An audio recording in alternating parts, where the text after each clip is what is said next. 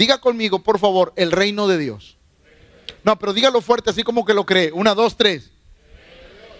Vamos a ver Colosenses capítulo 1, versos, verso 18 en la versión Dios habla hoy.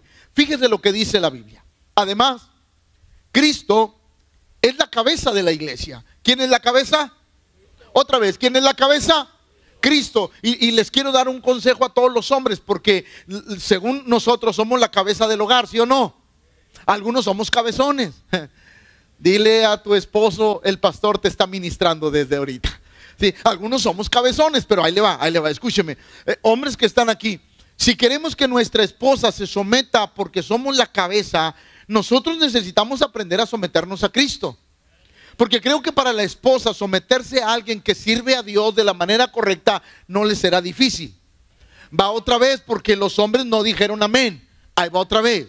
Para que la esposa se someta al hombre que decimos que somos la cabeza del hogar, necesitamos someternos nosotros a Cristo para que a la esposa no le sea difícil someterse al varón. ¿Por qué? Porque entonces quiere decir que el carácter de Cristo lo tenemos plasmado en nuestra vida. Por eso es importante. Ahora, la iglesia, diga conmigo, la iglesia debe de someterse a Cristo. Porque Él es la cabeza de la iglesia, que es su cuerpo. Diga conmigo, nosotros somos el cuerpo de Cristo. Pero Él es la cabeza. Él, que es el principio, fue el primero en resucitar para tener así el primer puesto en todos. Ahora, déjeme enseñarle algo del reino de Dios que creo que es importante y vamos a aclarar algunas dudas en esta serie. Número uno, el reino de Dios no es democrático, socialista, comunista, capitalista y todo lo que haya.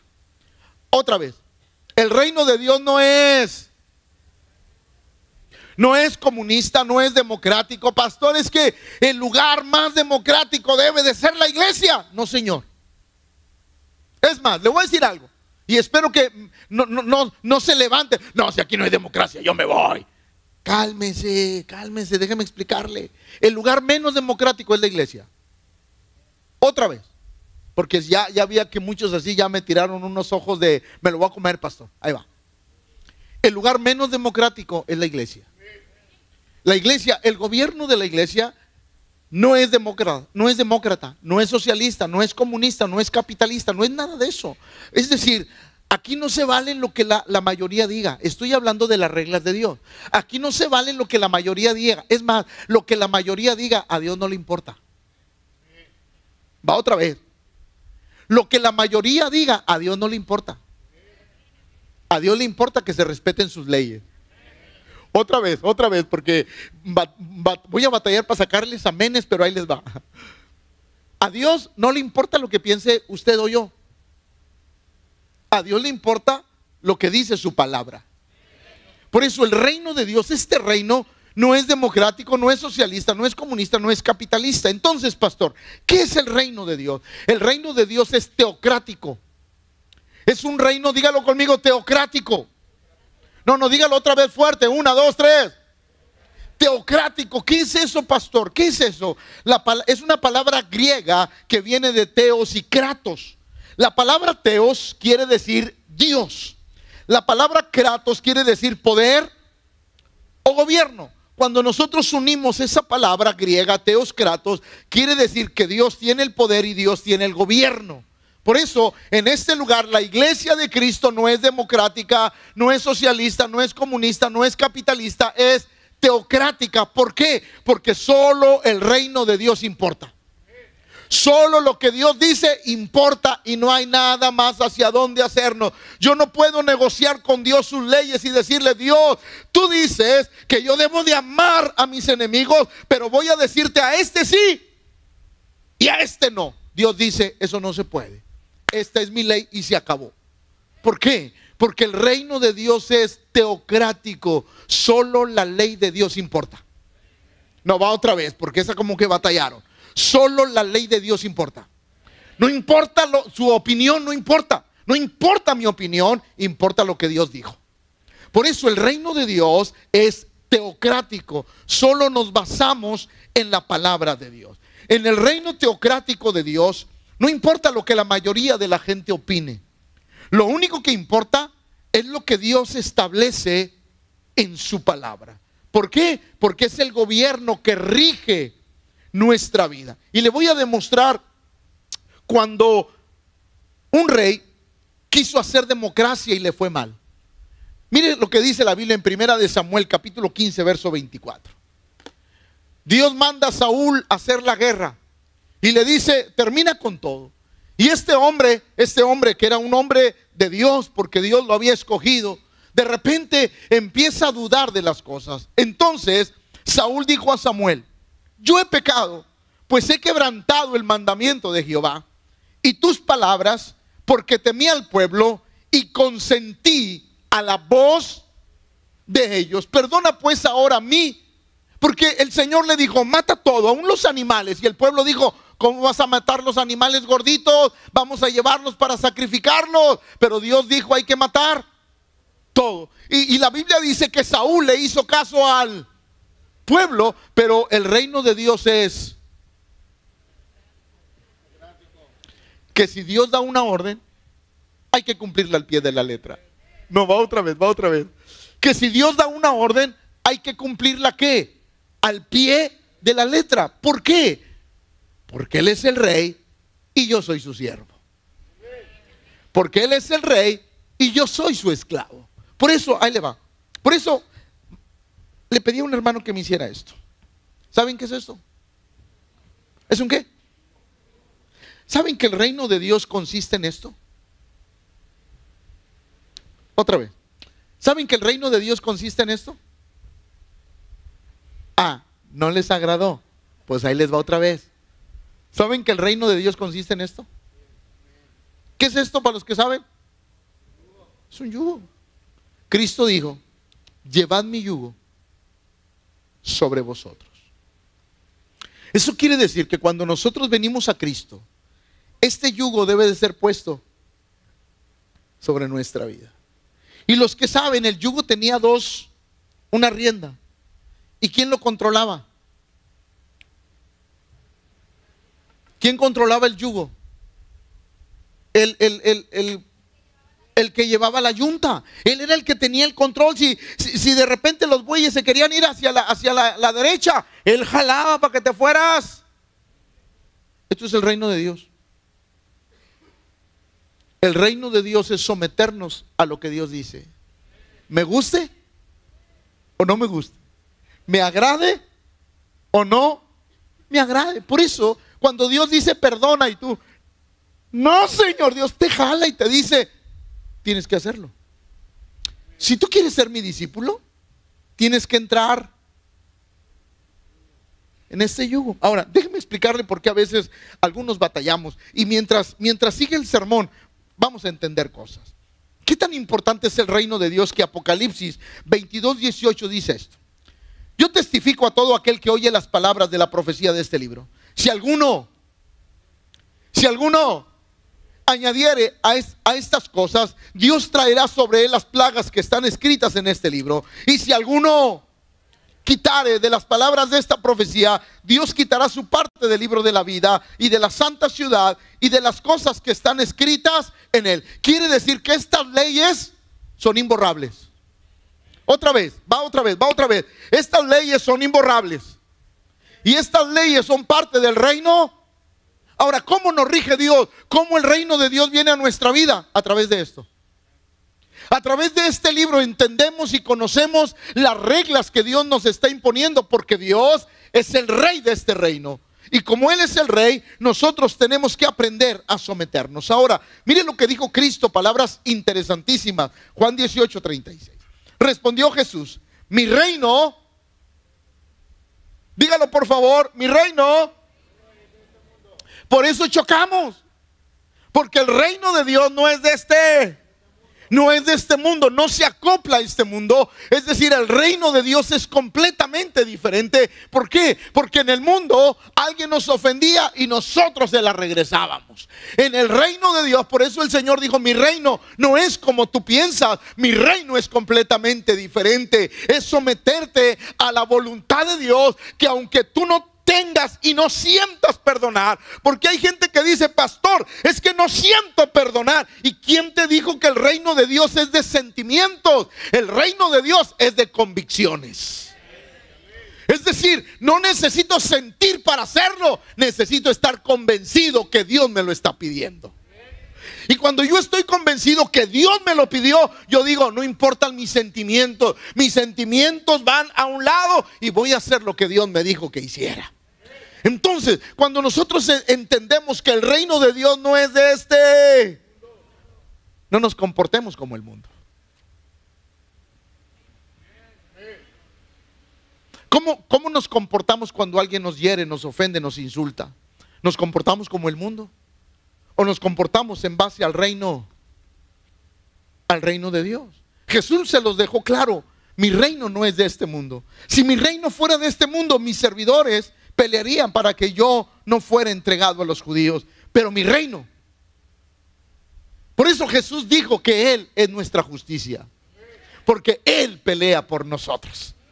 Porque ese es el reino precioso de Dios. El reino de Dios, escuche esto, no vino a conquistar naciones, vino a conquistar corazones.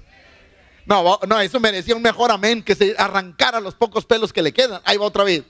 El reino de Dios no vino a conquistar naciones, vino a conquistar corazones. ¿Sí o no? No se trata de conquistar naciones, no se trata de conquistar territorios, se trata de conquistar corazones. Y cuando el reino de Dios viene a nosotros es cuando empieza a conquistar nuestra vida y es cuando el reino de Dios empieza a ser implementado en nuestra vida. Ahora, escuche esto. ¿Cómo iniciamos en el reino de Dios? ¿Cómo? Todos, o la mayoría de los que estamos aquí, eh, eh, hemos iniciado en el reino de Dios, pero pastor, ¿cómo inicio? Juan capítulo 3, verso 3 dice lo siguiente. Respondiendo Jesús y le dijo, de cierto, de cierto te digo, que el que no naciere de nuevo no puede. Ahí va, ahí va, porque eso se va a poner interesante. ¿Me lo puedes repetir por favor a las tres? Una, dos, tres.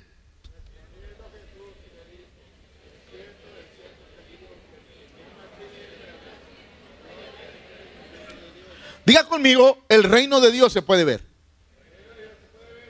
Cada vez que tú perdonas, el reino de Dios se ve en tu vida. Cada vez que tú haces lo correcto, el reino de Dios se ve en tu vida. Cada vez que rechazas lo malo, el reino de Dios es visible en tu vida. El reino de Dios. Ahora, ¿cómo lo empezamos a ver? Cuando nacemos cuando Dios viene a nuestra vida, cuando el Espíritu Santo toca nuestro corazón, entonces nuestra vida empieza a tener una visión de lo que es el reino de Dios, algo que no entendíamos. Por ejemplo, muchos de ustedes antes de conocer a Dios, a sus familiares les decían, ¿y por qué vas tanto a la iglesia? ¿Qué te dan ahí? Ay, ahí te quitan el dinero, das diezmos. Mm, yo ni loco. Y ahorita está aquí loco dando diezmos.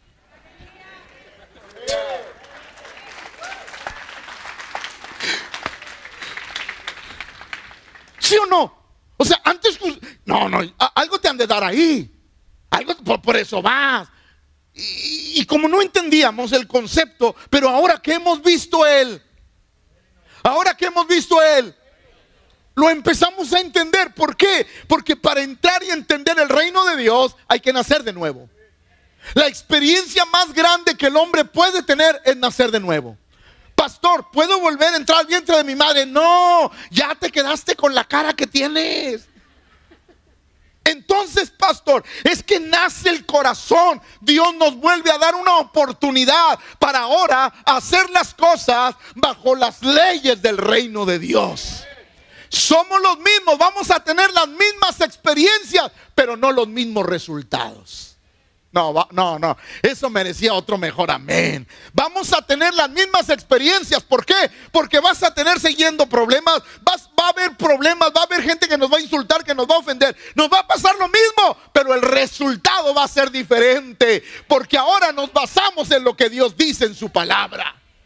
¿Alguien comprendió eso? Por eso es muy importante, diga conmigo, nacer de nuevo. Cuando uno nace de nuevo, uno empieza a ver lo que Dios quiere uno empieza a entrar en ese reino de Dios. Por ejemplo, una persona quizás que viene por primera vez. ¿Y cuánto dura la iglesia? Dos horas. Ay, dos horas. Ay, ya vámonos, ya, ya que se cae, vámonos, ya habla mucho. ¿Y por qué grita? Pues qué le importa si hablo yo. Sí. ¿Y, por qué hace eso el pastor? ¿Y, ¿Y por qué hacen tanto escándalo? Porque no ha entrado en él. Pero una vez que tú entraste, le hallaste sabor a las cosas. ¿Sí o no? Cuando tú entras en el reino, le encuentras sabor a las cosas. ¿Por qué? Porque ahora entiendes que esto es el reino de, de Dios. Y tú dices, wow, me gozo en lo que Dios está haciendo. ¿Por qué? Porque ya he nacido. Nacer de nuevo es la preciosa oportunidad para empezar a tener y ver el reino de Dios en nuestra vida. Ahora, escucha esto. El reino de Dios se ha acercado. Esto es algo que a todos nos debe de impactar. Lucas 19 dice esto. Sanad a los enfermos que en ella haya y decirles, se ha acercado que. No, no, dígalo, porque esto está impresionante. Dígalo, se ha acercado que. Cada persona que hoy nos visita por primera vez, que nunca ha tenido un encuentro personal con Cristo, que dice, pues me invitaron, pastor, me dijeron que si venía me llevaban saliendo al Car Junior. Pues qué bueno si alguien te trajo así. Qué bueno a los hijos y tu papá te dijo, vas al culto y te compro los Nike que quieres. Y viniste por interés. Gloria a Dios porque viniste por interés. No pasa absolutamente nada. Porque en ese interés Dios puede tocar tu corazón. Sí, ahora, escuchen. Sanad a los enfermos que en ella haya y decirles, ¿se ha acercado a vosotros el reino? Eso, eso quiere decir que cada vez que Dios hace algo en tu vida, el reino de Dios está cerca de ti. Eso quiere decir jóvenes que están aquí, jóvenes que están aquí y que no han tomado una decisión firme, que vienes porque tu papá te trae, porque tu mamá te trae, porque si no en la tarde no sales, sino porque no te compra lo que tú quieres. Yo te quiero decir algo, cada vez que tú vienes, tú tienes la oportunidad de que el reino de Dios se acerque a tu vida. ¿Por qué? Porque tú ves las bondades de Dios sobre tu vida. Tú ves las bondades de Dios en tu casa, en tu familia. Dios se ha acercado a ti para bendecirte. Entonces, cada vez que Dios hace un milagro, mire, cuando Dios hace un milagro con la gente que no, le conoce, el reino de Dios le está tocando la puerta. Va otra vez, otra vez. Cada vez que Dios hace un milagro en tu vida, es el reino de Dios que te está tocando la puerta y que te dice, hey, aquí estoy. Cada milagro es una oportunidad de Dios para nosotros. Cada vez que Dios obra algo, que Dios te provee, que Dios te bendice, que Dios hace algo, es el reino de Dios tocando tu vida y diciéndote, aquí estoy, aquí estoy contigo porque el reino de Dios se ha acercado. La forma en que la gente veía el reino de Dios es que el Señor sanaba leprosos, sanaba leprosos, ciegos veían, sordos oían, mudos hablaban, muertos resucitaban. Y la gente dice, el reino de Dios se ha acercado a nosotros. Y cuando el reino de Dios está cerca de ti, agárrate porque van a suceder cosas que nunca habían sucedido en tu vida. Van a empezar a haber cambios en tu vida. Y no es porque seamos buenas personas, es porque el reino de Dios se ha acercado a nosotros. O sea, qué bendición es que el reino de Dios empiece a acercarse a nuestra vida. Cada milagro, sanidad u oración contestada es el reflejo de que el reino de Dios está cerca. ¿Sobre cuántos está cerca el reino de Dios? ¿A cuántos de esta semana Dios ha hecho algo en sus vidas? Es que el reino de Dios está cerca de ti. El reino de Dios está tocando a tu puerta. Por eso, qué importante. Mire lo que dice Mateo 4:17. Desde entonces comenzó Jesús a predicar y a decir, arrepentidos, porque el reino de los cielos se ha... Wow. Cada vez cuando mi mamá empezó a venir a Cristo, porque mi mamá fue la primera que conoció a Dios. Pero yo no entendía que el reino de Dios se había acercado a mi casa. No, yo, no entendía eso. Cuando mi mamá empezó a cambiar, a cambiar su vida, yo no entendía que el reino de Dios empezó a llegar a la casa. Y empezaron a, a ver cambios que yo decía, ¿cómo? Después de yo ver a mi viejita que cuando mi papá llegaba tomado, gritando y haciendo escándalo, se tiraba en uno de los tres cuartitos que teníamos a llorar y a decir me quiero morir. Y después de ella conocer a Jesús, se iba al mismo cuarto, iba igual de rodillas, pero ahora levantaba las manos y mi viejita decía, pero algún día yo voy a ver a ese hombre transformado. Yo decía, ¿qué pasó? ¿Qué mosca le picó a esta señora? Que seguimos teniendo la misma situación, pero el reino de Había llegado. Así es que déjeme darle un mensaje de esperanza. No sé lo que vivas, pero el reino de Dios ha llegado a tu casa y las cosas van a cambiar porque eso lo promete el Señor. Por eso el reino de Dios es tan impresionante en nuestra vida. Desde entonces Jesús comenzó a predicar y a decir arrepentidos porque el reino de los cielos se ha acercado a vosotros. Pero hay otra cosa. ¿Cómo se establece el reino de Dios? Como pastor, el reino de Dios se establece en, en nuestra vida. Como ya lo dije, si no nacieres de nuevo, no puedes ver el reino de Dios. Pero el reino de Dios no es visible con nuestros ojos naturales. Por eso la Biblia dice que el hombre natural no percibe las cosas que son del Espíritu porque le son locura.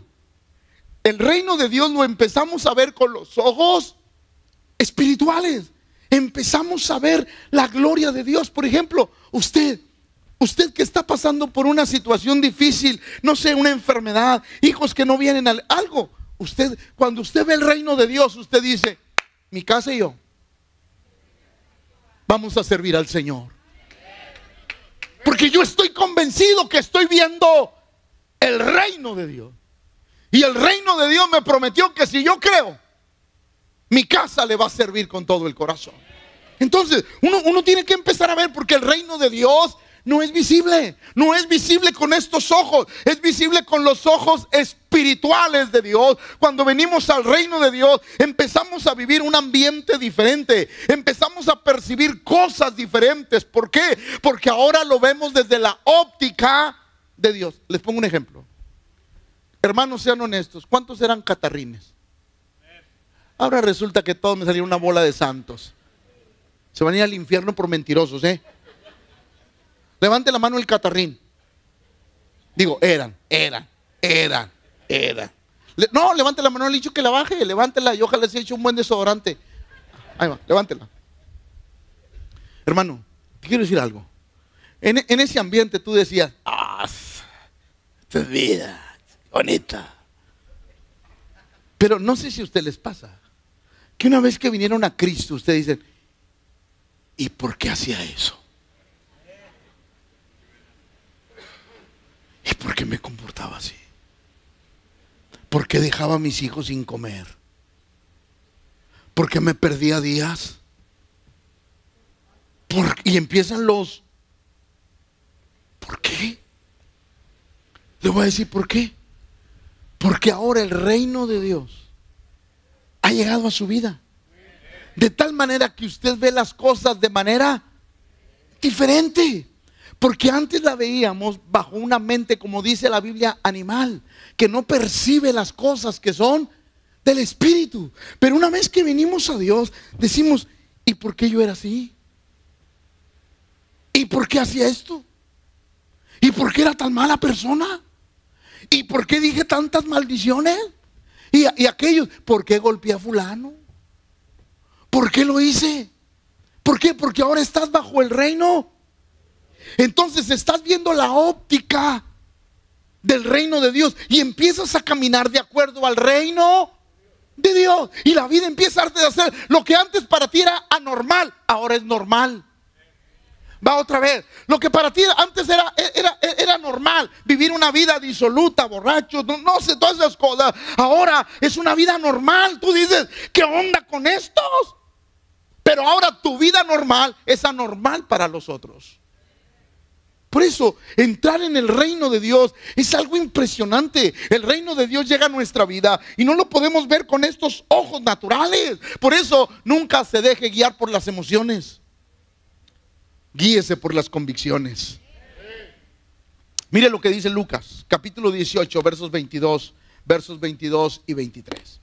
Jesús, oyendo esto, le dijo, aún te falta una cosa. Wow. Eso, para mí es algo impresionante. Diga conmigo, el reino de Dios se acerca. No, diga, conmigo, el reino de Dios se acerca. El reino de Dios se acercó a ese joven rico. ¿Qué haré para heredar la vida eterna? Haz esto, esto. Esto es parte del reino. Todo esto lo he hecho. No, te falta una cosa. Te falta el último candado por abrir.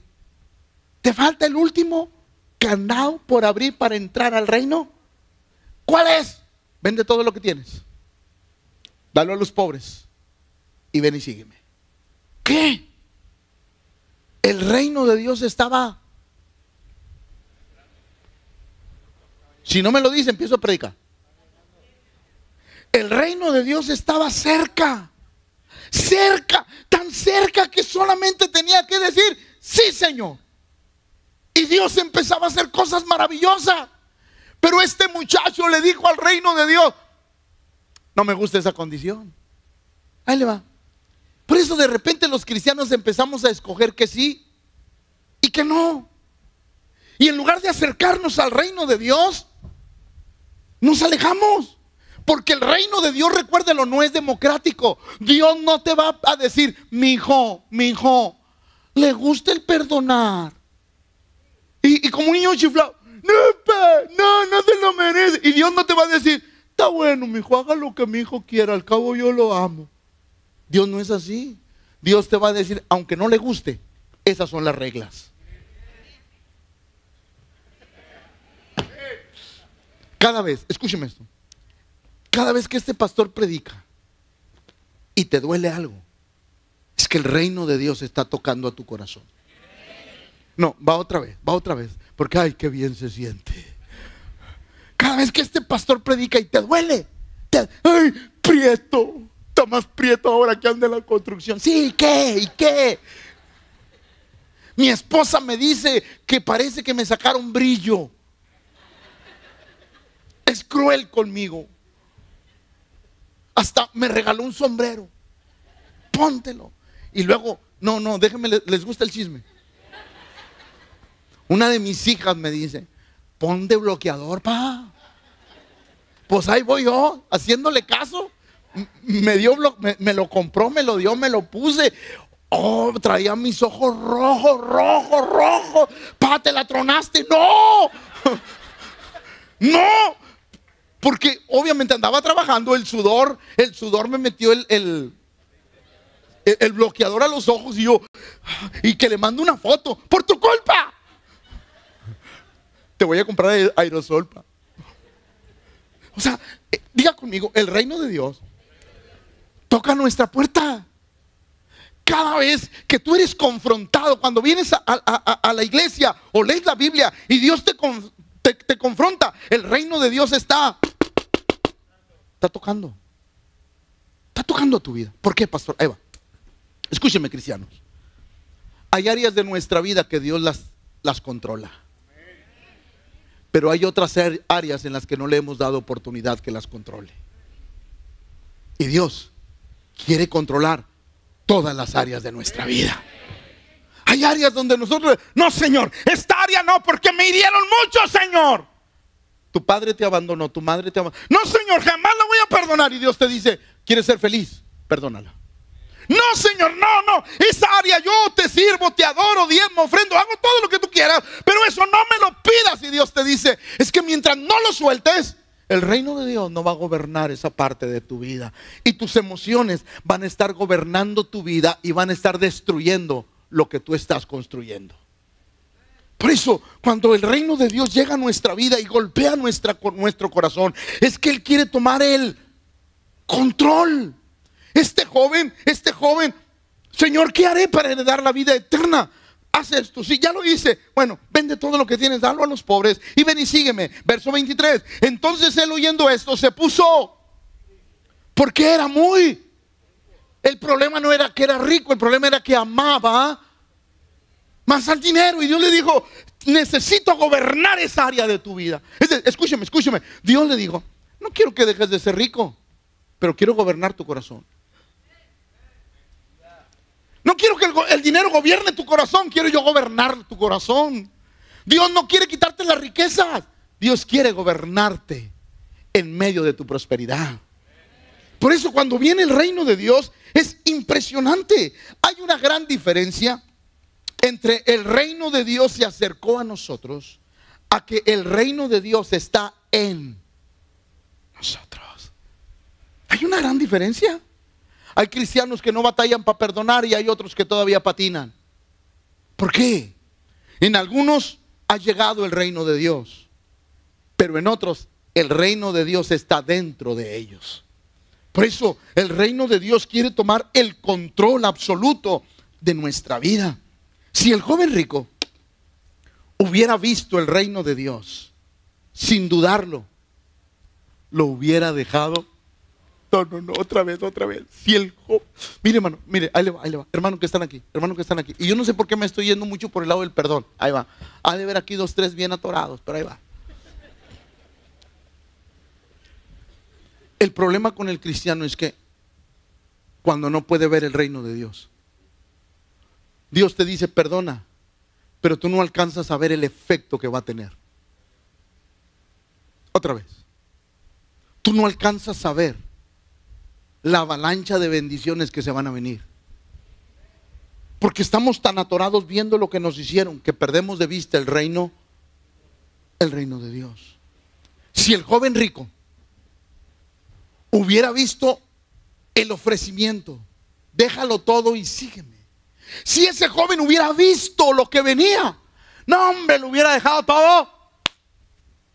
¿Por qué? Fuera uno de los doce. Su nombre estaría escrito, escúcheme, en una de las columnas de la gran ciudad llamada la Nueva Jerusalén. Estuviéramos hablando de él como el otro apóstol de Cristo, pero no tuvo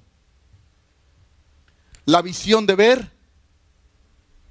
Ahí va. Cuando tú gobiernas un área de tu vida, es porque tienes una visión corta. No alcanzas a ver lo que Dios quiere hacer. Por eso batallamos y hay áreas que no queremos soltar. No, Señor, no. Y Dios te dice, si me la soltaras, te quitaría la amargura. Si me dejaras gobernar esa área de tu vida, te quitaría el dolor. Si me dejaras gobernar esa área de tu vida, te daría la paz que estás buscando. Pero hay áreas de nuestra vida que están, que son ingobernables por Dios. Y es como entonces nosotros, nosotros vivimos la vida cristiana, pero una, una vida cristiana insatisfecha. ¿Por qué? Porque hay áreas que el reino de Dios aún no controla en nuestra vida. Pero Mateo 13 y 44, mire lo que dice. Además, el reino de los cielos es semejante a un tesoro escondido. Diga conmigo, a un tesoro escondido en un campo, el cual un hombre halla y lo esconde de nuevo. Y gozoso por ello va, vende todo y compra. Wow. Perder para ganar. La Biblia dice que un hombre fue andaba buscando un terrenito, andaba buscando algo, vio y, de pronto dijo, pues a ver qué tal maciza está la tierra, le metió el talache, sí saben lo que es talache, ¿verdad? Gracias a Dios. Le metió el talache, la pala y encontró, pero el terreno no era. Entonces, ¿qué dijo? Lo escondo. ¿Cuánto vale el terreno? Pues vale 5 millones. Ahorita vengo. A ver qué. Voy a vender mi casa, voy a vender mi carro, voy a vender el perro, voy a vender el gato, voy a vender todo Voy a vender todo, no me importa quedarme sin nada, porque lo que está ahí es más valioso que lo que yo poseo. La Biblia dice que este hombre fue, vendió todo y fue y compró. ¿Sabe? A veces nosotros cuando llegamos a Cristo perdemos mucho porque vamos a ganar más. No, no lo entendió. Venimos a Cristo y vamos a perder porque vamos a ganar la vida eterna vamos a ganar porque encontramos un tesoro escondido. ¿Cuántos encontraron ese tesoro escondido? Es un tesoro escondido que tú dices valió la pena. Valió la pena dejar todo. Valió la pena dejar el mundo. Valió la pena dejar todo. ¿Por qué? Porque el premio va a ser mucho mayor. también, Filipenses 3:8, el apóstol Pablo parece reafirmar esta palabra. Y ciertamente, aún estimo todas las cosas como pérdida por la excelencia del conocimiento de Cristo Jesús, mi Señor, por amor del cual, ¿qué? Otra vez, ¿qué? Ahí va, ahí va. Lo perdió todo, que ha sido el único. Después de Elías, después de no, que subieron a. Que fue al tercer cielo. Que vio cosas que, que ojo no vio ni oído. Ni han subido en corazón de hombre. El hombre sabía que el tesoro que había escondido valía la pena dejar todo por esa experiencia maravillosa. A veces no nos damos cuenta que dejar, dejar todo por el tesoro que hemos escondido. Y yo quiero decirle algo, iglesia, y espero que si usted lo cree, haga un escándalo en este lugar. Tu tesoro se llama Cristo Jesús y vale la pena dejarlo todo por Él. Vale la pena dejarlo todo por Él. Nuestro gran tesoro tiene nombre Cristo Jesús. Cristo te dice, deja esto, no. Entrégame eso, no. No, porque en las noches lloro bien sabroso, Señor. Déjame eso. No, porque en eso, Señor, en eso es, es donde todos se compadecen de mí al verme. Y Dios te dice, pero te quiero hacer feliz. Por eso Dios siempre nos reta a que le entreguemos las áreas de nuestra vida. ¿Para qué? Para que el reino de Dios tome posesión y control de nuestra vida. Colosenses 1.13, nueva Biblia. Nueva Biblia viva. Él nos rescató. ¿De dónde? Wow. Él nos rescató del reino de las y nos trasladó al reino de su Hijo amado. Fuimos rescatados. Fuimos sacados de la miseria, de lo malo. Y ahora caminamos en un reino de luz. Y esa experiencia maravillosa la vivimos el día que nacimos de nuevo. Romanos dice lo siguiente, porque el reino de Dios no es comida, ni bebida, no es nada de eso, sino justicia, paz y gozo en el Espíritu Santo. Eso es el reino de Dios en nuestra vida, empezamos a practicar la justicia. No, no, eso merece un mejor amén. Empezamos a practicar la justicia. ay, pastores, que pero voy a ser un practicante de la justicia, pastor. Empezamos a practicar la justicia y luego practicar la justicia, ¿qué trae? Paz con los hombres. A veces no. Pero la paz con Dios, sí. La paz de que estamos haciendo lo correcto y que el cielo nos está aplaudiendo. Esa paz es la que todos deberíamos de tener. Y luego lo siguiente es el gozo. El gozo de saber que estoy obedeciendo al Rey de Reyes y Señor de todos los señores. Entonces, eso es el reino de Dios en nuestra vida.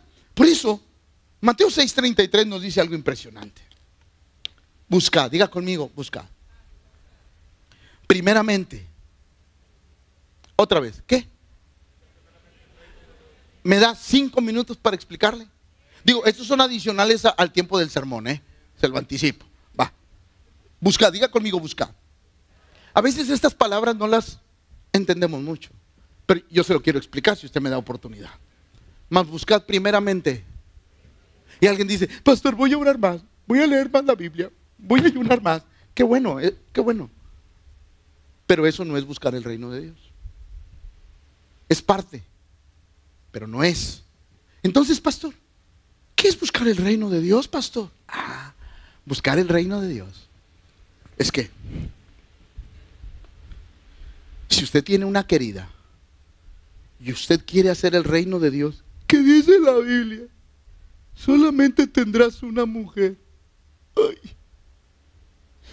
Quiero hacer lo correcto, sí. Aquí me quedo. Allá, bye, adiós, goodbye. ¿Por qué? Porque eso es. Porque eso es. Eso es buscar. ¿Qué dice Dios acerca de esto que yo quiero hacer? ¿Qué dice Dios acerca de esto que yo quiero practicar? ¿Qué dice Dios acerca de esto que yo quiero pensar? ¿Qué dice Dios? Y vamos y buscamos. ¿Qué dice Dios? Ay, Padre, me salió una oportunidad de... Si sí, agarró la onda, ¿verdad? O se los digo. Darle un tirón a algo que no es mío. Me salió la oportunidad. Y tú dices, no te pido que me des, ponme donde hay, Señor.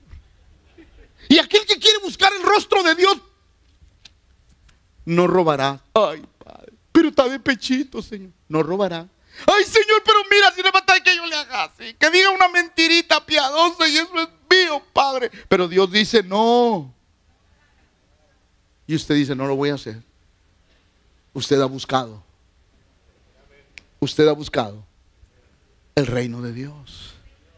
A veces la gente dice, ora mucho y roba mucho. Ay, ay se me salió eso.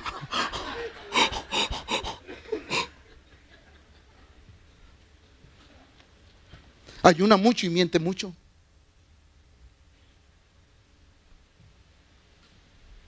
Porque eso no es buscar el reino de Dios. ¿Qué es buscar el reino de Dios? Hacer lo que Él dice que yo debo de hacer y practicarlo. Por eso el Señor dice, busca primero el reino de Dios y su, y su, va, y su, no la tuya. Y todas esas cosas que tú estás dejando por buscar, Dios te las va a recompensar de la manera correcta. Ahí, va otra vez. Eh, ahí va, ahí va.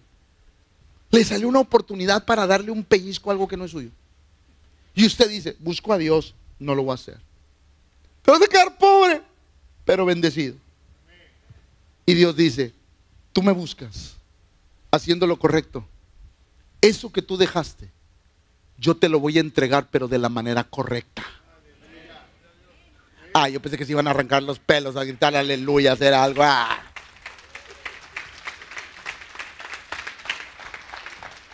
Eso que tú dices, es que Dios dice que así no. Yo busco a Dios y digo no. ¿Me insistes? No, no. Dios dice, búscame. Y todas esas cosas. Esas cosas, ¿qué no dice esas cosas? De la manera correcta, yo te las voy a entregar. Porque decidiste buscar el reino de Dios. Así es que cuando uno decide buscar el reino de Dios, de la manera correcta, bajo la justicia de Dios, Él bendice nuestra vida. Ahora, porque es, importante buscar. Mire, em, me puse a buscar la palabra, esta palabra en el original, viene de, de la palabra original seteo, que quiere decir adorar a Dios. ¿Cómo? O sea, buscar quiere decir, otra vez, otra vez, porque está, está interesante, está interesante, ahí va, ahí va. Más buscar qué? Si lo traducimos de la palabra seteo, quiere decir entonces adorar a Dios primeramente en su reino. La siguiente, la siguiente es desear. Más desear primeramente.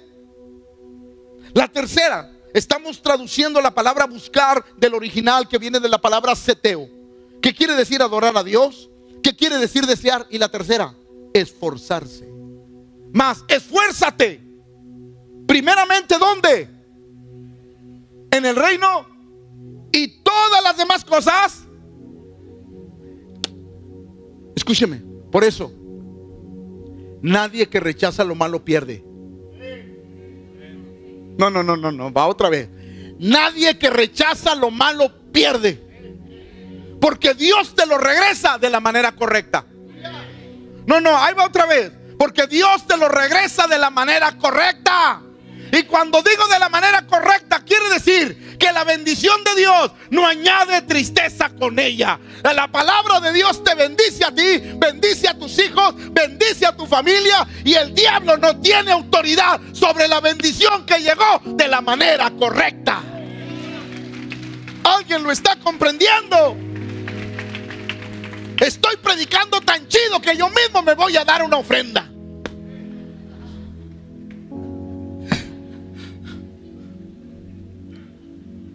Deprédamela tú. Picha algo. Cuando el reino de Dios ha llegado a nosotros, nos convertimos en verdaderos. En verdaderos. Porque adorador no es aquel que. Esa es una expresión. ¿Es qué? Cuando adoras. Cuando tienes la oportunidad de mentir y no mientes. Cuando adoro, pastor cuando tengo la oportunidad de maldecir, pero no maldigo. Cuando adoro, pastor. Cuando tengo la oportunidad de mentir, pero prefiero decir la verdad. Es cuando yo soy un. Es cuando yo soy un. Un adorador. Hemos, hemos bajado la calidad de adorar y lo hemos bajado, perdón por lo que voy a decir, a una expresión de alabanza. No, no. Adorar es rechazar lo malo y aceptar lo bueno. Por eso es tan importante aprender a adorar. Cuando el reino de Dios ha llegado a nosotros, nos convertimos en verdaderos. Génesis 22:5. Entonces dijo Abraham a sus siervos: Esperad aquí con el asno y yo, con el asno y yo y el muchacho iremos hasta ahí. Y ahí le va, ahí le va. No dijo voy a adorar, dijo que más de uno. ¿Sí o no? ¿Sí o no? Ahí va, ahí va, ahí va. Escuche. ¿Cómo iba a adorar Isaac?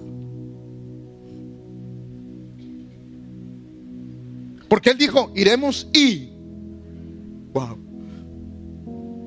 ¿Cómo adoró Isaac? Porque Abraham dijo, él también va a adorar.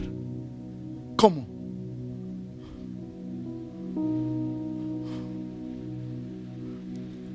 Sabiendo que él era la ofrenda del sacrificio. No, no entendió usted sabiendo que no había cordero. Él, Él era el cordero. Y la Biblia dice, hablando de Cristo, como cordero, fue llevado al matadero, enmudeció y no. Isaac, según el relato bíblico, nunca le dijo a su padre, eh, padre, ¿qué onda contigo? ¿Qué onda contigo? Solamente una vez le preguntó y él dijo, Jehová proveerá. Y el muchacho no volvió a decir nada, ni cuando lo ataron, ni cuando lo pusieron sobre... Sabía que él iba a hacer el sacrificio. Va, iglesia, cuando lo atan, cuando lo atan, y lo ponen en, el altar del sacrificio atado de manos y de pies. ¿Qué entendió él? Cuando Abraham levantó el cuchillo, ¿qué entendió él? Y dijo algo. Y dijo algo.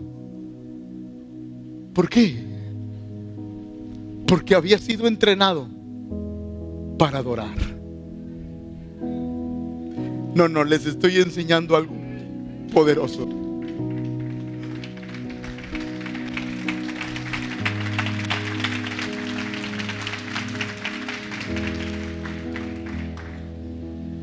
Dios está aquí. De verdad, créame. Dios está